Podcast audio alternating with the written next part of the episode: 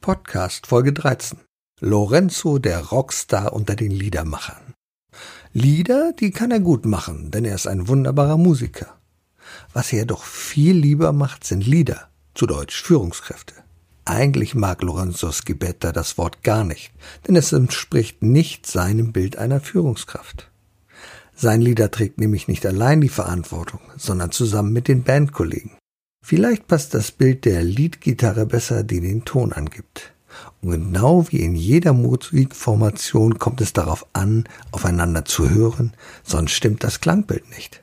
Das musste Lorenzo erst lernen. Früher war ich als Führungskraft ein Arschloch. Ich habe meine Mitarbeiter immer nur mit Druck geführt. Das gesteht er mir in unserem Gespräch.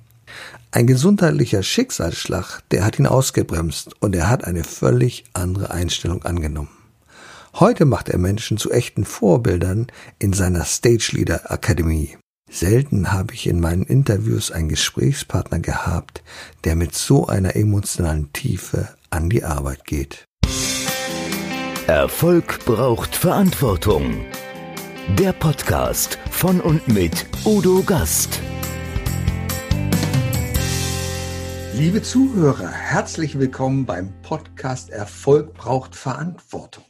Erfolg braucht aber nicht nur Verantwortung, sondern Erfolg braucht Menschen, die uns voranbringen. Erfolg braucht Menschen, die uns zeigen, wie man als Führungskraft, als Leader einfach führen macht. Liedermacher zum Beispiel. Ich habe heute bei mir und ich bin sehr froh darüber Lorenzo Schibetta. Lorenzo, vielen Dank, dass du dir heute Zeit für mich nimmst. Wer ist Lorenzo Schibetta? Darüber werden wir jetzt ein bisschen was erfahren. Lorenzo, was hat dich auf die Bühne gebracht? Wo kommst du her? Ich weiß, du kommst, der Name lässt ja vermuten, italienische Wurzeln, ist das richtig? Erzähl mal kurz, wo kommst du her? Ja, also erstmal ein ganz großes Dankeschön, Udo, dass ich überhaupt dabei sein darf, ja, bei dir in dem Podcast. Und es freut mich auch natürlich, hier so ein bisschen was dazulassen, damit die Menschen da auch da draußen ein bisschen was mitnehmen können. Ich glaube, das ist das, worum es wirklich geht. Ne? Also es geht gar nicht darum, um die Bühne jetzt zu haben, sondern es geht darum, ein bisschen was zu schaffen da draußen. Wo komme ich her? Ich äh, bin ein imaginäres Inselkind, so nenne ich es jetzt einfach mal. Denn äh, mein Vater kommt aus Sizilien und meine Mama kommt aus Sardinien. Also beides Inselkinder. Wunderbar. Ja, das ist so lecker. Oh. Ähm, genau, und beides sind Inselkinder. Ich selbst bin hier in Deutschland geboren, äh, in der Nähe von Frankfurt bei Langen. Deswegen imaginäres Inselkind, ja, weil ich in Sizilien klar regelmäßig war, Sardinien noch kein einziges Mal, also da, wo meine Mama herkommt, aber das werden wir nächstes Jahr nachholen. Da musst du hin. Tolles ja, ich schon sehr, wunderbar. Da musst ja, du hin. Habe ich sehr oft schon gehört. Und äh, deswegen nehmen wir uns das auch nächstes Jahr vor. Ich hoffe, dass es auch nächstes Jahr funktioniert, ja, mit dem, was da draußen gerade ist aber ich bin da sehr, sehr zuversichtlich. Und ja, und bin hier, hier groß geworden. Groß geworden mit drei Brüdern. Also bin einer von, von vier Söhnen. Sind auch sehr, sehr spärlich hier groß geworden. Also ich glaube, ich, ich erfülle, glaube ich, jegliches italienisches Klischee, außer dass wir keine Pizzeria hatten. Ja. Und Mafiosi bist du auch nicht. Nein, und das auch nicht. Und das auch nicht. Aber mein Vater, Gastarbeiter, ist hier nach Deutschland gekommen mit 18, hat sich dann hier alles aufgebaut, sind damals zu sechs in einer Zwei-Zimmer-Wohnung groß geworden. Also um dem Bild zu geben, mein Vater hat damals äh, das glaube, 30 Quadratmeter Schlafzimmer mit einem großen, massiven Schrank geteilt in zwei Hälften. Und das eine war unser Kinderzimmer, das andere war das Schlafzimmer von meinen Eltern. Und so sind wir auch groß geworden. Also wir hatten jetzt nie wirklich Geld, ja, aber wir hatten immer eine riesen Portion Liebe. Ich glaube, das haben wir immer mitbekommen und das war meinen Eltern sehr wichtig. Und das, auch das wieder, ne? Italienisches Klischee, Familie, Familie, Zusammenhalt. Und das war schon immer da. Also es war schon immer mal zu viel, mal zu wenig, aber in der Grundlage war es immer da. Und äh, so bin ich groß geworden. Ich glaube, Familie war deinen Eltern, deinem Vater so wichtig, dass er sogar Geld aufgenommen hat, um in Urlaub zu fahren mit euch, richtig? Ja, genau. Das genau. finde ich ganz fantastisch. Also es zeigt also, wie sehr die Liebe, wie tief sie verwurzelt ist zu der Familie und der Familie was zu gönnen. Also es war wirklich eine harte Zeit für euch, kann man so sagen. Ja, und weißt du, aus der damaligen und auch heute immer noch, ne? Mein Vater hat äh, immer und immer und immer wieder, also wie so ein Mantra fast, mein Vater immer wieder gesagt, mein Ziel ist es, dass es euch Kindern besser geht wie mir damals. Also ich werde alles dafür tun, dass ihr, dass es euch besser geht. Und auch mit den wenigen Mitteln, die wir hatten, ist ihm das gelungen. Wie eben das, dass er sagt, dann nehme ich halt einen Kredit auf, zahle das ein Jahr ab, damit wir in Urlaub fliegen können weil er der Einzige war, der damals ist, äh, der hat auf dem Bau gearbeitet, ne? kein, kein Wort Deutsch. Also was machst du? gehst, äh, baust du Häuser, da musst du nicht viel reden, da musst du anpacken und hat dann angefangen, wirklich Stück für Stück für Stück für Stück, ja, die Kredite abgezahlt, Kredite war abgezahlt, wieder neuen Kredit, wieder in Urlaub, ja, bis dann irgendwann wir keine Kredite mehr gebraucht haben. Aber allein das war schon mal so ein Thema, was, was sich natürlich in mir verwurzelt hat, eben wirklich dieses hinzugehen und zu sagen, okay, ich tue das, um da draußen einfach, ja, ich, ich bin, ich nicht, ich sage nicht, diese Welt soll nicht besser werden. Ja, ich glaube, diese Welt, auf der wir leben, dieser Planet, auf dem wir leben, der ist gut genug. Der ist richtig geil.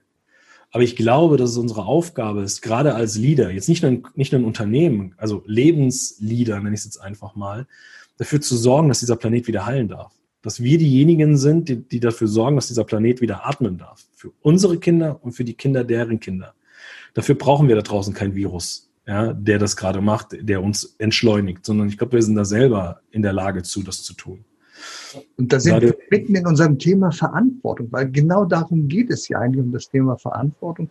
Du hast in vielfältiger Weise auch Verantwortung übernommen, aber vielleicht nochmal zurück zur Familie, wo du aufgewachsen bist. Das ist ja so, auch in meiner Familie war es so, was Papa gesagt hat, war, ich will nicht sagen Gesetz, aber das war die Wahrheit. So, und Mama musste sich unterordnen in dieser, wie war es bei euch?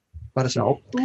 Ähm, ich hatte ja vorhin gesagt, über das Mal gab es viel Liebe, mal gab es wenig Liebe. Hm. Ne? So, und mein Vater, du musst dir vorstellen, mein Papa, auch hier kenne ich jetzt Sizilianer, ja, und mhm. der Sizilianer, der am Kopfende des Tisches sitzt, der Oberhaupt, der ja, hat das ja. Wort. Ja? ja?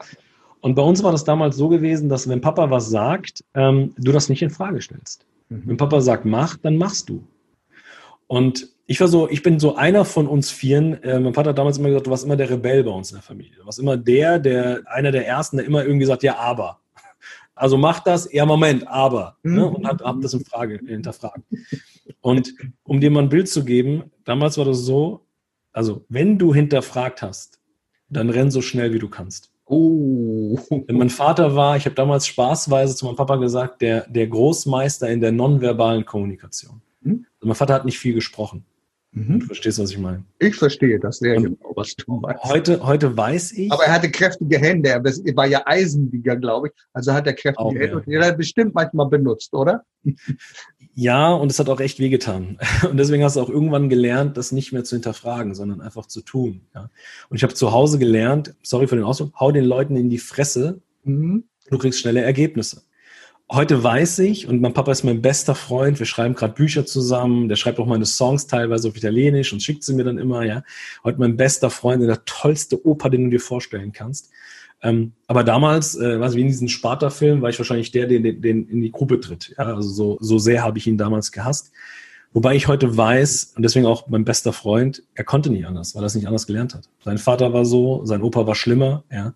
Und daher wusste ich, für was soll ich denn böse sein? Er wusste nicht anders. Ja, und immer dann, wenn es halt auch sehr, sehr viel Druck gab von, von, kann ich die Miete bezahlen? Kann ich meinen Söhnen der gute Vater sein? Kann ich meiner Frau was bieten? Und, und, und, und, und genau das waren immer die Momente, wo, wo, wo er halt dann auch ausgeflippt ist, ne? wo du halt dann gesagt hast, okay, jetzt, äh, wir merken schon, äh, die Stimmung im Haus ist anders und halt lieber die Klappe. Ja. Wir haben uns ja beim Marburger Business Forum bei Stefan Friedrich kennengelernt.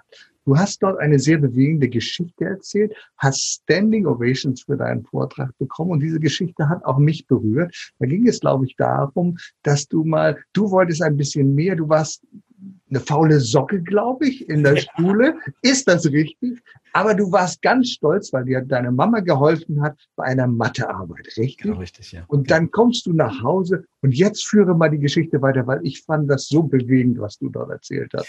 Ja, das, also vielleicht unter eine kleine Herleitung. Also ja, ich war mega faul und ich habe echt nur das Nötigste gemacht. Und es hat auch immer irgendwie gereicht, bis zu diesem Jahrgang. Da hat es nicht mehr gereicht. Und ich musste, also es war nicht irgendwie ich wünschte, sondern ich musste diese Mathearbeit bestehen, weil ansonsten durfte ich den Jahrgang wiederholen. Und das war die ausschlaggebende Note. Und das Faszinierende der ganzen Sache ist, dass meine Mama, die hat ähm, irgendwann angefangen zu putzen. Also auch da kein Wort Deutsch, brockenweise. Also was machst du? Du gehst irgendwie in die Unternehmen und, und reinigst da. Ja. Und sie kam immer super spät nach Hause und hat sich dann dennoch die Stunde, zwei Stunden Zeit genommen, um mit mir zu üben, mit mir zu lernen. Und heute, also vielleicht war das so dieser Moment, um jetzt zu spoilern, wir haben eine geile Arbeit geschrieben. Also ich habe, glaube ich, eine, eine 3 oder so und das war für mich schon wow. Ja, das war so, boah, ich habe bestanden, also ich komme weiter. Und es war für auf der einen Seite natürlich mein eigener Stolz, aber das war auch so dieses, Mama, guck mal, es hat sich gelohnt. Ja, also deine, deine Zeit, deine Mühe, das, obwohl du spät müde nach Hause kommst, es hat sich gelohnt. Und das war, glaube ich, das, was es mehr nach außen bringen wollte. Und ich kam dann nach Hause und habe dann diese Arbeit so zusammengerollt, ja. Und du musst dir vorstellen, wir haben abends immer, auch italienisch, immer zu Abend, immer alle am Tisch. Auch wenn es wenig gab, aber es war ein Ritual bei uns. Abends sitzen alle am Tisch und wir essen zusammen zu, äh, zu Abend. Und ich habe diese, diese, diese, diese Schriftrolle, nenne ich jetzt einfach mal, so unter dem Tisch gehabt. Ja, weil ich den Moment abwarten wollte, wo alle sitzen und dann richtig schön so, yeah, ich habe es geschafft. Und ich sitze da und genau in dem Moment kommt mein Vater nach Hause. Und du, du erkennst an der Art und Weise, wie er damals die Tür geöffnet hat, wusstest du schon, entweder wird es ein schöner Abend oder es wird ein katastrophaler Abend. Und es war so ein Abend, wo du direkt gemerkt hast, die Art und Weise, wie er die Tür geöffnet hat, wie er seine Sachen hingeworfen hat, ohne ein Wort zu verlieren, direkt zum Esstisch gekommen ist und sich hingehockt hat. Na, mega nach Schweiß gestunken hat, klar, Bau, ne? dreckig war bis oben hin in seinen, in seinen Klamotten. Und wir sitzen da, ich die Dinge in der Hand, meine, meine Mama kommt rein, macht die Sachen auf den Tisch und ich kann dir gar nicht so wirklich sagen, wie es dazu kam. Ich kann mich nur daran erinnern, dass mein Vater sehr dominant meiner, meiner Mama zu verstehen gegeben hat, beweg dich.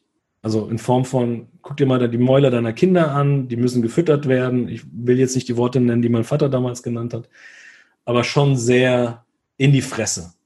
Ja, und dieser Moment, boah, war für mich am liebsten, wäre ich, wär ich, wär ich aufgestanden, hätte meinem Vater eine verpasst in der Art und Weise, wie man mit meiner Mutter gesprochen hat die, die sich die Zeit genommen hat dafür, dass ich das, was ich da gerade unter dem Tisch halte, also die sich einen Arsch aufreißt im wahrsten Sinne des Wortes, damit es uns gut geht, und du behandelst die so wertlos. Wie gesagt, heute weiß ich, dass er nicht wusste, wie es anders geht. Ja?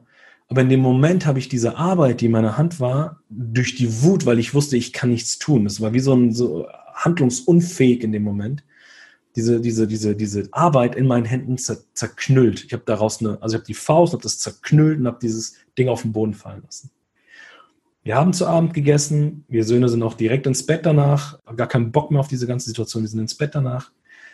Nächsten Morgen stehe ich auf und ich kann mich daran erinnern, dass meine Mama jeden Abend und jeden Morgen und währenddessen immer gesungen hat. Das war der Grund, warum ich die Musik so liebe. Sie hat immer gesungen. Ich kenne keinen Tag, wo sie nicht gesungen hat. Und immer so Lieder, die nach vorne gehen, immer Lieder, die Hoffnung machen, die, die den Glauben stärken. Also italienische Songs, die aber immer nach vorne gerichtet waren. Heute weiß ich, dass es für sich gemacht hat in den Momenten, ja, um sich wieder rauszuholen. Aber was sie damit kreiert hat, war, dass innerhalb von Sekunden bei uns in der Wohnung mein Vater sich beruhigt hat und wir Kinder in den Schlaf gesungen worden sind. Ja, ich bin morgens aufgewacht, meine Mama gleich wieder am Singen gewesen, ich aufgestanden, habe alles vergessen, was irgendwie war meinen Ranzen angezogen, war schon irgendwie fertig, Essen eingepackt, allen drum und dran und war schon so auf dem Sprung in Richtung, in Richtung Schule. Und ich kann mich erinnern, ich, ich mache die Tür auf, will gerade raus und in dem Moment spüre ich so eine warme, große Hand auf meinem Kopf. Muss dir vorstellen, mein Vater war immer der Erste, der aus dem Haus war und der Letzte, der immer kam. Genau an dem Tag war er nicht der Erste, der ging, sondern hat wirklich gewartet, greift mir auf den Kopf, hält mich so auf ähm, und die andere Hand hat er dieses zerknüllte Papier gerade gemacht, also dass du noch die Knicke drin siehst, aber versucht so weit wie möglich gerade zu machen. Und ich höre nur so hinter mir sagen, bravo ragazzo. Und das war so, boah, so ein Moment, der, den werde ich nie vergessen. Ja, weil es mir, weil es in dem Moment mir gezeigt hat, dass Menschen, egal was du erlebt hast und egal woher du kommst, du selber immer in der Lage bist, eine Entscheidung zu treffen, Verantwortung zu übernehmen, wie du, was du aus deinem Leben machst. Und mein Vater hat, ich weiß nicht, ob das damals einer der Momente war, aber es haben sich danach einige Situationen aneinandergereiht, dass mein Vater heute der liebste Opa ist, der wundervollste Vater, der eben nicht mehr so ist, wie er damals war, weil er einfach für sich irgendwann gemerkt hat, ich mache damit mehr kaputt, verliere damit mehr den Kontakt zu meinen Kindern, zu meiner Partnerin, als dass ich zusammenbauen kann, als dass ich zusammenformen kann. Und Familie ist mir wichtig. Ist ja unglaublich, was sich da auch getan hat bei dir. Denn ich weiß, du bist ja durch den Gesang deiner Mutter äh, für die Musik inspiriert worden. Du warst ja bis zum fünften Lebensjahr nicht der gesprächigste, wenn ich das mal so sagen darf. So habe ich das gelesen. Also Sprache war nicht so deins. Und heute sprichst du vor ganz, ganz vielen Menschen. Du hast ja früh Verantwortung übernommen, hast ja, soweit ich weiß, dich für Computer interessiert, für IT, wolltest ja. da was machen, hast aber dann auch irgendwann gesagt, ne, das ist nichts für dich, oder? Da hast du irgendwie aufgehört, ne? Also der Grund für die Info, also da, da wirst du jetzt Tränen lachen. Der Grund für die Informatik, also ich bin ja gelernter Informatiker, Programmierer, ja. Warum habe ich das gemacht? Du musst dir vorstellen, wir hatten ja wirklich wenig, ne? Die Liebe war da, aber was, was meine Eltern gemerkt haben, waren, dass wir schon immer, also gerade durch meinen großen Bruder, immer so die Verbindung hatten zu der, zur Technik. Aber in Form von Spielen. Also wir liebten Videogames. Ja, also wir hatten den ersten Amiga 500, dann kam der PC Commodore, äh, irgendwann kam der Mega Drive, Sega, Nintendo und was. Ich glaube, wir haben die komplette, komplette Palette haben wir durch. Und ich habe mich immer geärgert, dass ich in den ersten Levels immer versagt. Also ich bin immer, ich bin immer, wie sagt man, ich, ich bin immer getötet worden. Ja, also ich habe immer, bin immer gescheitert. Und es hat mich so wütend gemacht, dass ich irgendwann gesagt habe, also wenn ich irgendwann groß bin, werde ich Spiele programmieren, wo du nicht sterben kannst. Und das war der Grund, warum ich in die Programmierung gegangen bin. Hätte mir aber einer gesagt, dass das Spiele spielen und das Spiele programmieren verschiedene Welten sind, hätte ich wahrscheinlich das nicht gemacht. Ja, und deswegen habe ich, glaube ich, die Ausbildung gemacht, habe mein, mein Studium gemacht, habe, glaube ich, drei Monate, wenn es hochkommt, in, dieser, in, diesem, in diesem Beruf gearbeitet und bin dann da raus. Ja. Also das mit den Spielen finde ich ganz toll weil das war bei mir auch so in der Studentenzeit. Kennst du noch King's Quest, Tomb. Raider, Wing Commander?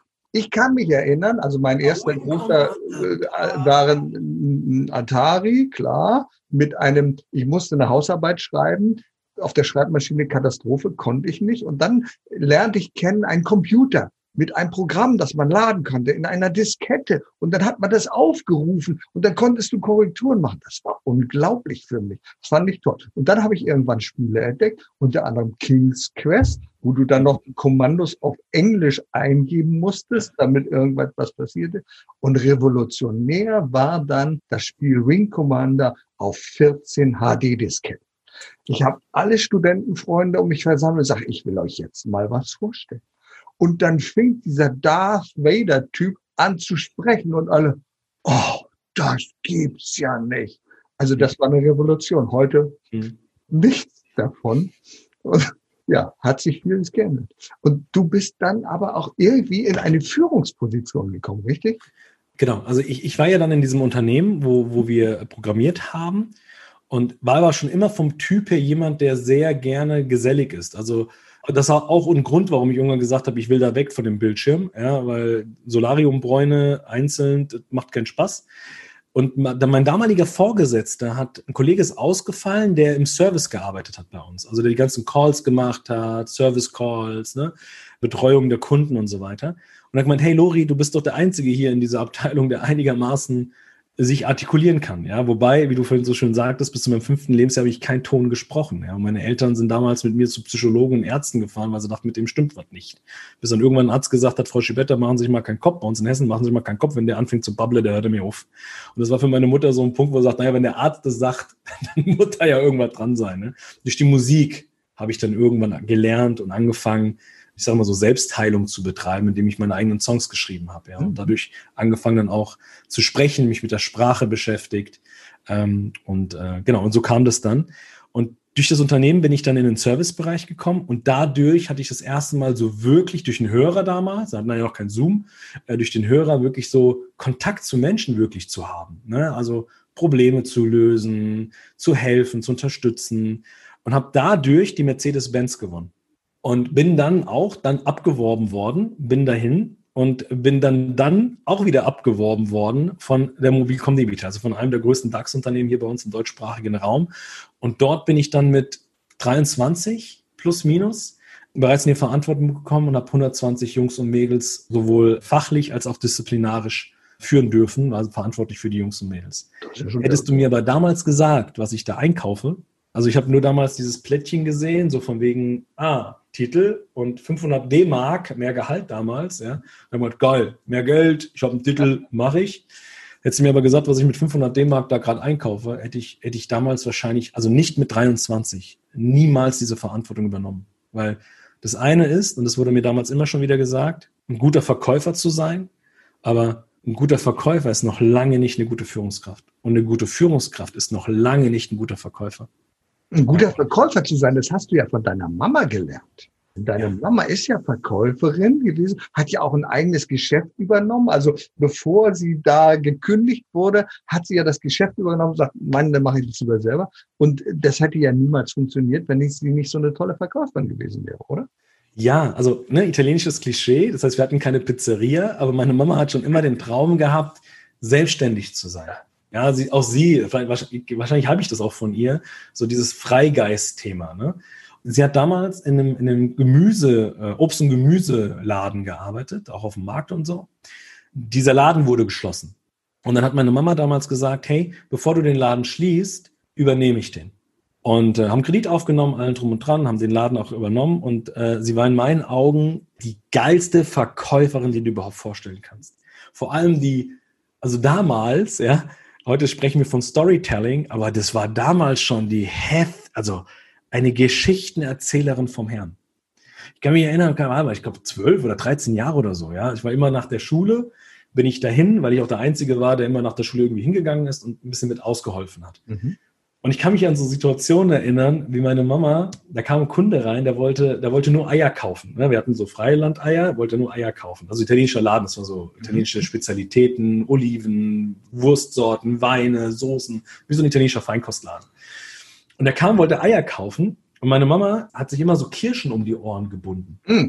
Ja, wie so Ohrringe. Ja, schön. Dann kamen die Leute halt immer rein, haben die Kirschen gesehen, ja, und meine Mama sagt, ja, die Kirschen, bla bla, wie mit italienischen Akzent, hat angefangen so Sizilien, Sizilien zu erzählen und die Kirschen und bla, und dann hat sie den Leuten mal Kirschen in die Hand gedrückt zum Probieren und dann haben die nochmal ein Kilo Kirschen gekauft, mehr, wo sie nur Eier haben wollten, ne, und hat so schönes Upselling gemacht, ne, während sie Geschichten erzählt hat. Und das Schöne war, dadurch, dass sie die Menschen so sehr in das Geschichtenerzählen mitgenommen hat und die währenddessen ihre Tüten da gekauft haben, haben sie die Eier vergessen. Ich kann mich an diesen Moment erinnern, wo dieser Mann rausgegangen ist, über die Straße, meine Mutter hinterher rennt und dann über diesen ganzen Dorf da schreit, Entschuldigung, Entschuldigung, Sie haben Ihre Eier vergessen. Und dieser Mann hat so geil reagiert, indem er nach unten guckt, sagt, nö, noch alles an seinem Platz. Und sagt, nein, die Eier.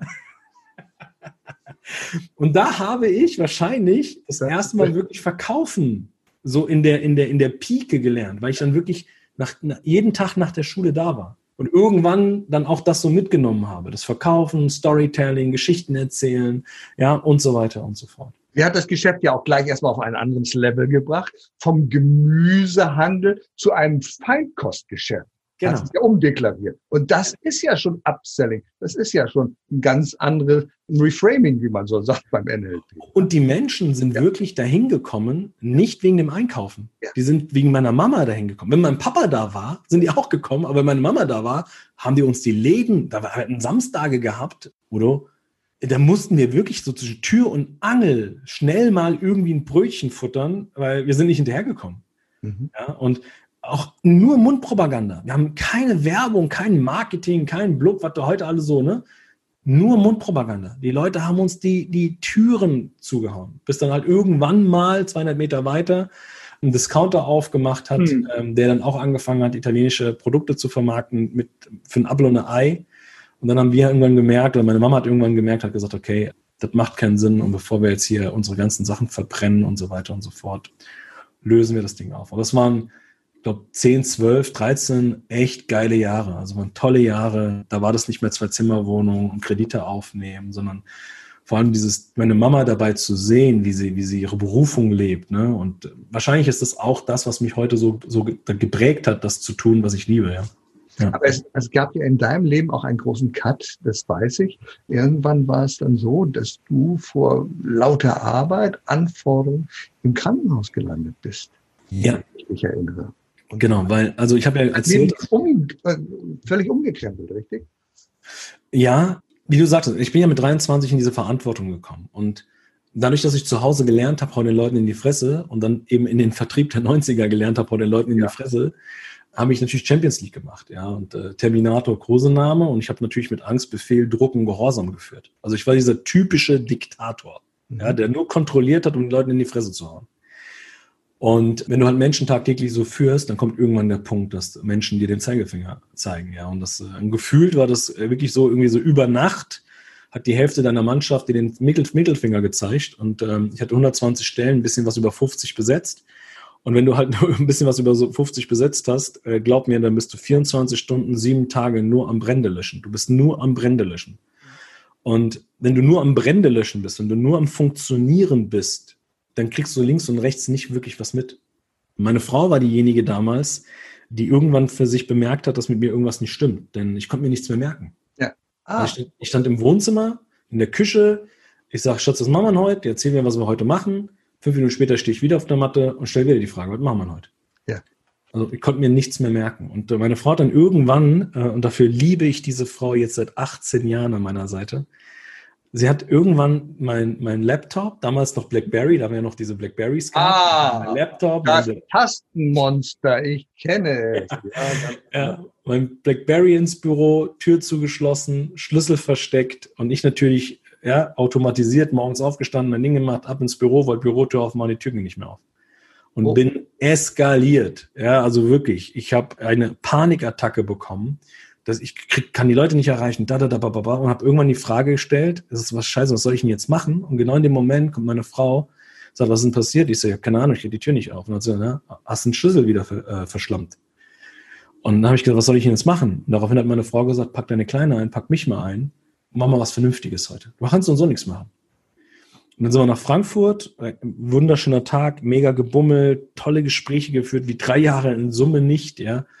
Äh, sind super spät nach Hause gekommen. Meine Kleine war damals vier Jahre plus minus, ist bei mir im Arm eingeschlafen, habe sie in ihr Winnie-Pool-Zimmerchen gebracht, setze mich zu meiner Frau auf die Couch und fange an, so über den Tag zu reden, so wie wir jetzt miteinander gerade sprechen. Ja. Und ich stehe einfach auf, wie ferngesteuert und verlasse das Wohnzimmer während wir miteinander reden. Und ich höre nur so von hinten, Schatz, hörst du mir noch zu? Und genau in dem Moment kann ich mich an nichts mehr erinnern. Ich weiß nur noch, dass, dass meine Beine angefangen haben zu zittern, dass ich einen Schweißausbruch bekommen habe, wie jetzt jetzt irgendwie drei Stunden Sport gemacht, irgendwie dunkel vor Augen, mir wurde übel, ich wollte mich irgendwie abstützen und dann weg. Bin im Krankenhaus aufgewacht und das erste, was ich gesehen habe, war meine Frau, meine Tochter, wie die Rotz und Wasser flennen. Und das war, boah, das war so die, ich sag mal so, die, die erste große, fette Ohrfeige vom Leben. Ja, so, Junge, wach mal auf, was machst du hier? Und genau in dem gleichen Moment klingelt das Telefon, da ist mein Chef dran und der sagte, Schibetta, machen Sie sich keinen Kopf, Ihre Frau hat gestern Abend angerufen, wir sind aufgeklärt, sehen Sie zu, dass Sie gesund werden. Wir haben nur eine Bitte, es wäre super, wenn es zeitnah passiert, weil die gesamte Region bricht gerade auseinander. Chef halt. Und, ja. und dafür liebe ich diese Frau erneut. Sie, keine Ahnung, sie springt auf, reißt mir das Telefon aus der Hand und brüllt durch den Hörer und sagt, also entweder kommt mein Mann zurück in einer anderen Funktion oder kommt gar nicht mehr und dann hat sie aufgelegt. Und das war, glaube ich, so die zweite große Ohrfeige, ja, hintereinander, weil ich mir in dem Moment natürlich erstmal die Frage gestellt habe, wie kann es sein, dass so ein Meter 60 Ding mit ein bisschen was über 40 Kilo dickere Eier in der Hose hat wie ich, ja, also wie geht das?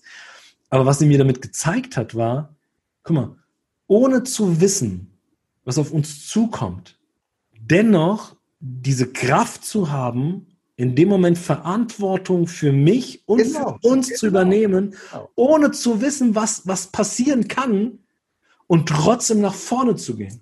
Und das war, glaube ich, eins der wertvollsten und größten Learnings, die meine Frau mir damals mitgegeben hat. Also steh für dich ein, treff du für dich deine Entscheidung, weil ansonsten treffen es andere. Und dann kannst du nicht hingehen und sagen, ja, der ist schuld. Nee, du, weil du selber die Entscheidung nicht getroffen hast, weil du nicht die Verantwortung übernommen hast. Und das durfte ich damals von meiner Tochter, äh, von meiner Frau lernen. Ja? Und von meiner Tochter, und, und das vielleicht mal der Grund, warum das wahrscheinlich alles so seit Marburg da so ein Hype genommen hat in den letzten zweieinhalb Jahren, sage ich jetzt mal, ist meine Kleine gewesen. Mhm. Du musst dir vorstellen, meine Tochter, ich war ja mehrere Wochen Schachmatt, ich war ja wirklich mehrere Wochen raus. Und meine Tochter war in der ersten Woche da. Und in der ersten Woche hat sie einen Mann erleben dürfen, den sie so nicht kennt, weil der Papa zu Hause, der hat immer gelacht, der war immer glücklich, der hat immer Blödsinn gemacht, der hat mit mir Wrestling gemacht, der hat beim Spaghetti-Essen Blödsinn gemacht und, und, und. Und jetzt sehe ich da so einen Mann wie ein Schluck Wasser, der depressiv ist, der eine riesen Sinnkrise hatte, der nur geflennt hat den ganzen Tag. Das will ich nicht sehen, das wollte ich nicht mehr. Meine Tochter ist wirklich die erste Woche da gewesen und ist dann gar nicht mehr gekommen. Und in der letzten Woche, weil meine Frau meiner Tochter immer wieder erzählte, was der Papa für Fortschritte macht und dass er wieder lacht und und und.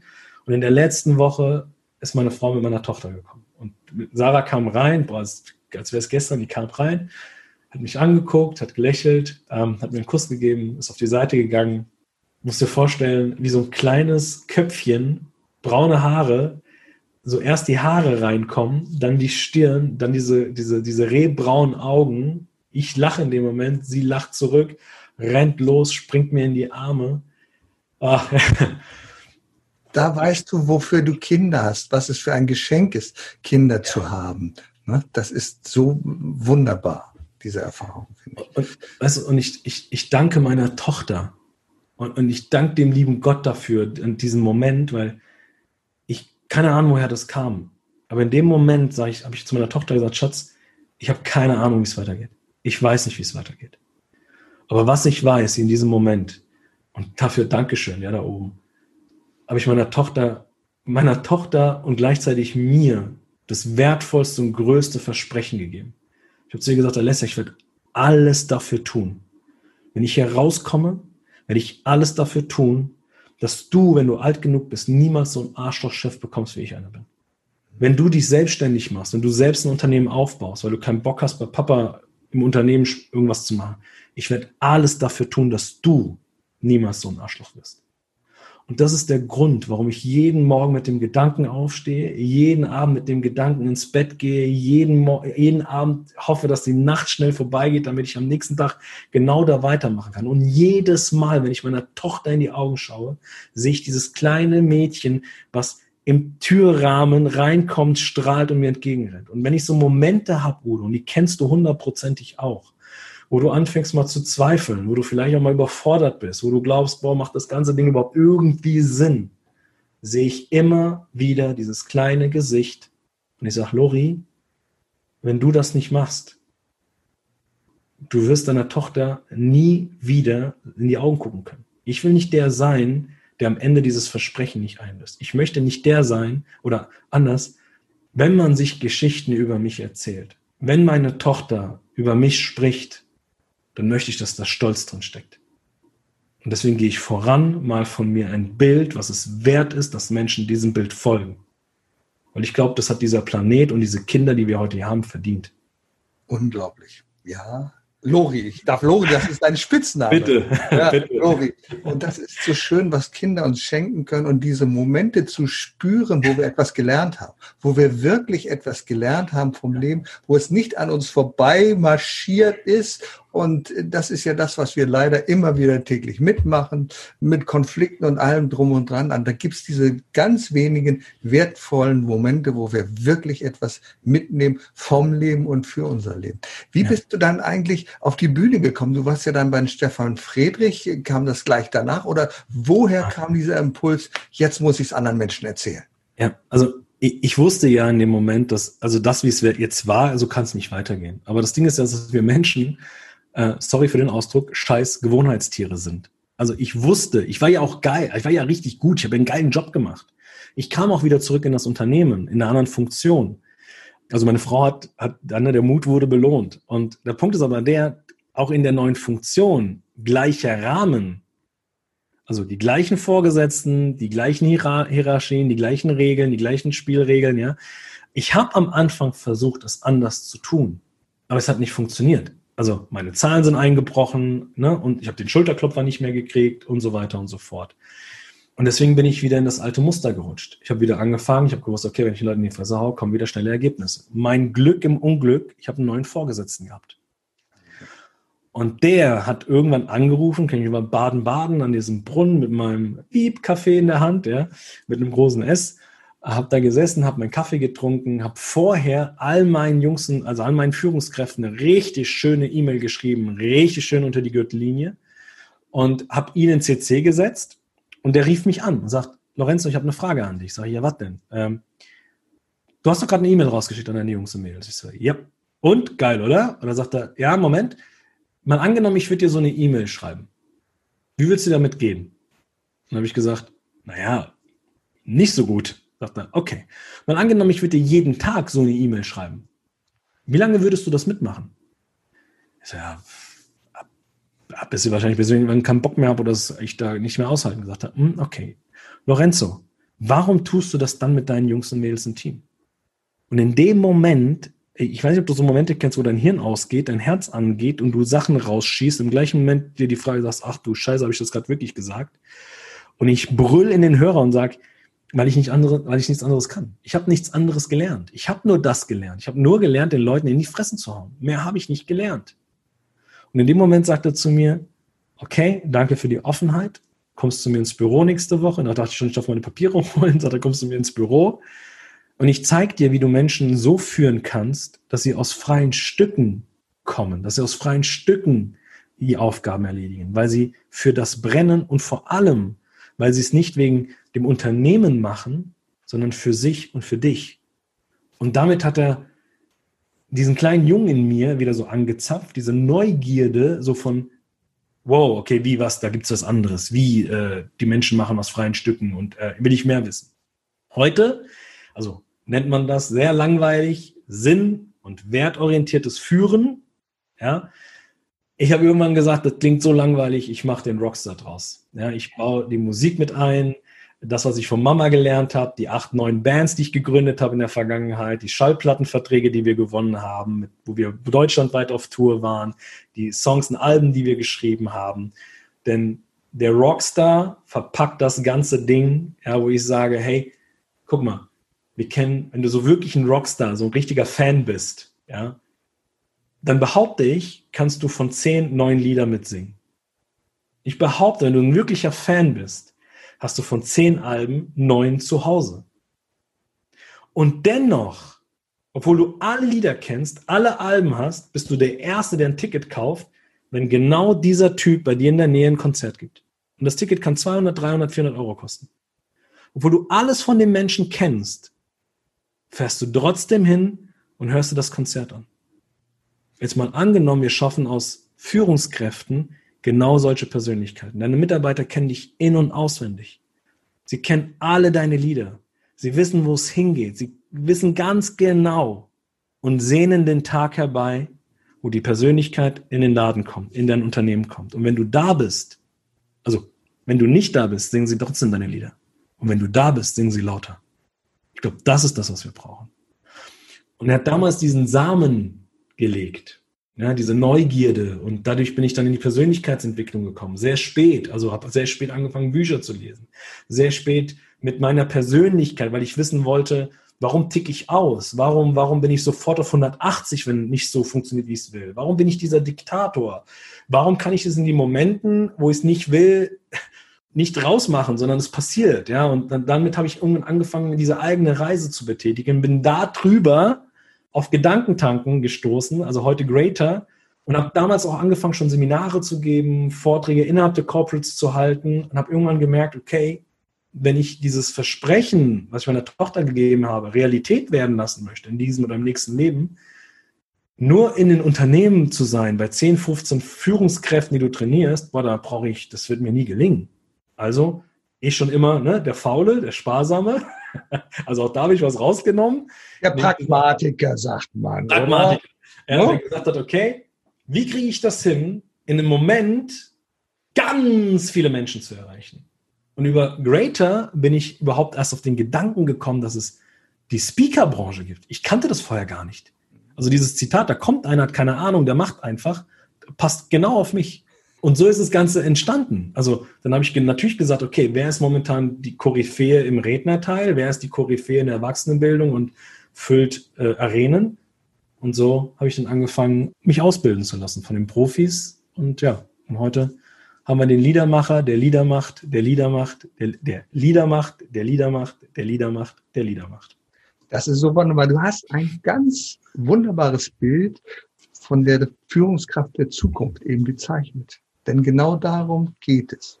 Es geht nicht darum, da vorne zu stehen und jemand zu sein, sagt, ich weiß, wo es lang geht und folgt mir bitte, sondern wir müssen uns heute, glaube ich, die Erlaubnis abholen, Führungskraft zu sein, nämlich von denen, die geführt werden. Das ist nicht mehr so wie früher, dass du jemand bist, der da vorne sagt, ja, Chef, machen wir, machen wir. Nein, Du musst deine Leute überzeugen und du überzeugst sie als Rockstar mit Emotionen, die dahinter stehen. Du bist authentisch auf der Bühne und sagst, ja, wenn der Lorenzo das macht, genau das ist es. Und der führt uns dahin. Du machst also deine Kunden und das sind in dem Moment deine Mitarbeiter, die begeisterst du. Du machst sie zu Fans. Und genau wenn du das machst, das ist ja der Grund, warum so viele Eltern in der Pubertät scheitern. Sie scheitern in der Pubertät, weil sie ihren Führungsstil nicht ändern. Der Führungsstil ist nicht mehr der angesagte von den kleinen Kindern, oh, du machst du schon so ganz schön. Nein, da wächst jetzt eine Person heran, die reift heran, die will nicht mehr geführt werden wie ein Kleinkind. Und deswegen kommt es immer zu diesen Dingen. Also genau so machst du es. Und das finde ich ein wunderbares Bild. Das zeigt, glaube ich, auch unseren Zuhörern, wo die Richtung hingeht, was wir mitnehmen müssen, welche Verantwortung wir künftig als Führungskräfte haben. Also das ist eine ganz tolle Geschichte. Lorenzo, jetzt Dankeschön. wird mir immer, immer klarer, warum du der charismatische Typ auf der Bühne bist. Du hast so viel zu sagen. Das muss Dankeschön. ich einfach so sagen. Wenn du mal so einen Blick in die Zukunft wagst, was glaubst du, kommt dann noch auf uns zu im Bereich auf Führung? Denn im Moment dreht sich ja alles um. Wir sind in einer Krise. Wir fragen uns, was macht alles Sinn? Was lernen wir daraus? Aber was können wir als Führungskräfte mitnehmen? Was ja. meinst du? Ich glaube, dass du, schau mal, ich, ich mag das Wort Führungskraft nicht, mhm. weil da steckt Kraft drin. Ja, und wenn du Kraft anwendest, jeden Tag, dann stelle ich mir darin vor, dass es irgendwann anstrengend wird und dass es irgendwann schwer wird, ja. Und ich wünsche dir da draußen, der gerade hier zuhört, nicht, dass du den, das gleiche Schicksal erlebst wie ich, weil ich habe mit Kraft geführt. Und deswegen bin ich ein ganz, ganz großer Freund von Persönlichkeit. Führen mit Persönlichkeit. Denn Persönlichkeit zieht an. Und das ist das, was ich den Leuten da draußen wünsche. Das ist, glaube ich, auch das, wo es hingeht. Denn schau mal, wenn ich mir so Unternehmen anschaue oder klassische Unternehmen, kleine, mittelständige DAX-Konzerne, dann erlebe ich immer wieder, auch in meiner Arbeit, dass wir immer mit einem Thema führen. Und das ist größer, schneller, weiter, erfolgreicher. Wir führen immer mit der Karotte. Also entweder machen wir geile Incentives, ja, ja, ja. oder wir sagen den Leuten, hey, wenn du einen geilen Job machst, kriegst du 10 Euro mehr Gehalt und so weiter und so fort. Aber ich glaube, und das ist das, was äh, mehrere Studien belegen, vor allem die Glücksstudie, die ja schon eine äh, empirische Studie seit mehreren Jahrzehnten ja, ähm, immer und immer wieder belegt, ist, dass das, was uns erfüllt, nicht Reichtum und Ruhm ist. Reichtum und Ruhm ist nicht die Währung, die uns glücklich macht, sondern positive Beziehungen zueinander, das Gefühl, gebraucht zu werden. Das ist das, was uns Menschen erfüllt. Und wenn du als Leader, als Führungspersönlichkeit das für dich erkennst, dass du deine Jungs, deine Mädels führst, indem du sie wertschätzt, indem du einen Rahmen schaffst im Unternehmen, wo Menschen aus freien Stücken kommen, weil sie Bock haben, wie der Musiker. Dem Gitarristen musst du nicht sagen, spiel Gitarre. Der spielt Gitarre und der macht alles, um der Beste an der Gitarre zu werden. Die musst du sogar eher von der Gitarre reißen, damit er dir überhaupt zuhört. Ja? So, das heißt, mach aus deinem Team die besten Gitarristen, die besten Keyboarder, die besten Schlagzeuger, die besten Sänger und Sängerinnen, die besten Bassisten. Und dann schaffe einen Rahmen, wo sich diese Menschen eine geile Band formen, die zusammen synergieren, die zusammen spielen, damit sie die Halle mit den Songs füllen, damit Menschen, die, die, die zuhören, in dem Fall deine Kunden, ja, sich vergessen in Form von, ich schaue nicht mehr nach links und ich schaue nicht mehr nach rechts, weil alle sind genauso chaotisch wie ich gerade in der Halle. Die tanzen alle, die singen alle, scheiß drauf auf Schepp singen, scheiß drauf auf Kacke singen, ob wir scheiße tanzen oder gar, weil wir sind ein Kollektiv. Und ich glaube, dahin geht die Zukunft. Wenn es dir als Führung nicht gelingt, aus einer Ich-Marke, es geht nur um mich, ich, ich, ich, ich, ich, wenn es dir nicht gelingt, daraus eine Wir-Marke zu schaffen, eine Community, ein We-Brand, dann wirst du in Zukunft, und das sage ich wirklich aus tiefstem Herzen, keine Daseinsberechtigung mehr haben. Weil nicht wir Leader halten das Zepter in der Hand, sondern die Teams, die Mannschaften da draußen, die Menschen da draußen. Die halten das Zepter. Und wir dürfen uns wieder dafür bemühen und uns da auch hingehen mit Persönlichkeiten. Dazu gehört es an Mut, dazu gehört es an Überwindung, dich zu zeigen mit all dem, was dich ausmacht. Also nicht nur Verstand, sondern auch Herz, Seele. Zeig dich, geh voran. Deswegen liebe ich die deutsche Grammatik. Vorbild. Geh voran. Mal ein Bild von dir voller Musik, die es wert ist, dass Menschen dir folgen. Solange du nicht vorangehst, darfst du nicht erwarten, dass Menschen dir folgen werden. Sie werden es tun, weil sie dafür am Monatsende Gehalt bekommen, um ihre Rechnungen zu bezahlen. Aber du siehst, was gerade hier draußen passiert. Uns fehlt es an Verbindung. Wir sind digital verbunden, ja, aber es fehlt der menschliche Kontakt. Und jetzt passiert genau das, dass die Menschen bewusster werden, achtsamer werden, sich für sich in Klarheit, äh, Klarheit bekommen. Und ich glaube, wir können uns das so einfach machen, indem wir einfach bereit sind, mit Herz und Verstand zu führen. Nicht mit Verstand und Herz, mit Herz und Verstand. Weil schau mal, ein Unternehmen ist für mich wie eine Familie. Und vielleicht das nochmal rund zu machen. Und du würdest doch niemals deine eigene Kind oder deine eigene Tochter, wenn sie auf dich zukommt und sagt, Papa, ich habe Aua, wegschicken. Natürlich. Papa, mir tut's weh, wegschicken. Papa, ich habe da mal ein Thema, wegschicken. Würdest du nie tun, sondern du würdest zuhören. Du wirst sagen, Junge, Mädchen, Tochter, Sohn, wo genau tut's weh? Was genau tut weh? Und vielleicht sogar, ich will nicht sagen, den Leuten den Schlüssel für die Tür in die Hand drücken, aber den Menschen wenigstens mal hinzugehen und zu sagen, schau mal, da hinten ist die Tür. Und auch mit den Fragen, ne, so mache ich das meiner Tochter auch. Ich sage, Schatzi, was glaubst du denn wäre, was, was wäre jetzt der nächste Schritt? Was, was würdest, ich habe Aua am Knie. Okay, wo, wo glaubst du denn, was wäre jetzt, ich glaube, spülen, Papa. Okay, lass uns mal spülen zusammen. Und ich spüle mit dir gemeinsam das Knie. Dann sage ich, okay, was glaubst du, musst du jetzt drauf machen? Oh, ich glaube, jetzt müsste ich da ein bisschen, ne, ein Pflaster. Okay, wo finden wir denn das Pflaster? Ja, da im Schrank bei Mama, da im, genau. Geh mal, geh mal, hol mal das Pflaster her. Ja, also, und ich glaube, das ist Leadership. Schaff einen Rahmen, in dem du das vorlebst, damit Menschen dem folgen und dich nicht mehr brauchen, weil beim nächsten Hour können sie es selbst. Wunderbar. Und deswegen ist auch das Bild von der Band so wunderbar passend. Ich selber mache ja auch Musik. Also nächsten Samstag zum Beispiel sind wir einen ganzen Tag zusammen und üben für einen Auftritt. Wir konnten ja Corona-bedingt lange nichts machen. Ich selber spiele Saxophon in einer ah, Blues, einer Swing-Band. Oh, und wie wichtig ist es, aufeinander zu hören. Wenn ich Solo mache, improvisiere, dass die anderen zuhören und sagen, oh, jetzt ist der da vorne die erste und wichtigste Person, ich halte mich jetzt zurück. Oder auch wenn jemand einen falschen Ton spielt, nicht zu sagen, oh, sondern das Integrieren in die Musik. Und das ist so wichtig. Und wir spielen oft falsche Töne in einer Firma und nicht zu sagen, das war Mist, da musst du besser üben. Nein, zu sagen, okay, nächstes Mal gehst du einen halben Ton nach oben, einen halben Ton nach unten. Im Jazz passt das immer. Völlig egal, was du machst. Und ich glaube, das ist so eine äh, coole Botschaft, die rüberkommen muss. Sieh dich als Band. Ihr, insgesamt seid ihr die Rockstars. Wenn wir überlegen, Rolling Stones, die vor so viele ja. Menschen schon gespielt haben, weil sie eine Einheit sind, weil sie Menschen emotional mitgenommen ja. emotional mitgenommen hast du uns auf deine Reise. Und ich bin ein bisschen ehrfürchtig, muss ich sagen, wenn ich mir das angehört habe, was für eine Tiefe du über Führung uns weitergegeben hast. Lorenzo, ich danke Dankeschön. dir sehr. Ich danke dir sehr für die Zeit und für diese Erkenntnisse aus deinem Leben, die du uns weitergegeben hast. Und ich wünsche dir für dein Leben sei immer ein Rockstar, an dem die Leute sich messen können und dem sie zujubeln können und von dem sie etwas lernen können. Lieber Lorenzo. Dankeschön, mein Lieber. Erfolg braucht Verantwortung. Der Podcast von und mit Udo Gast.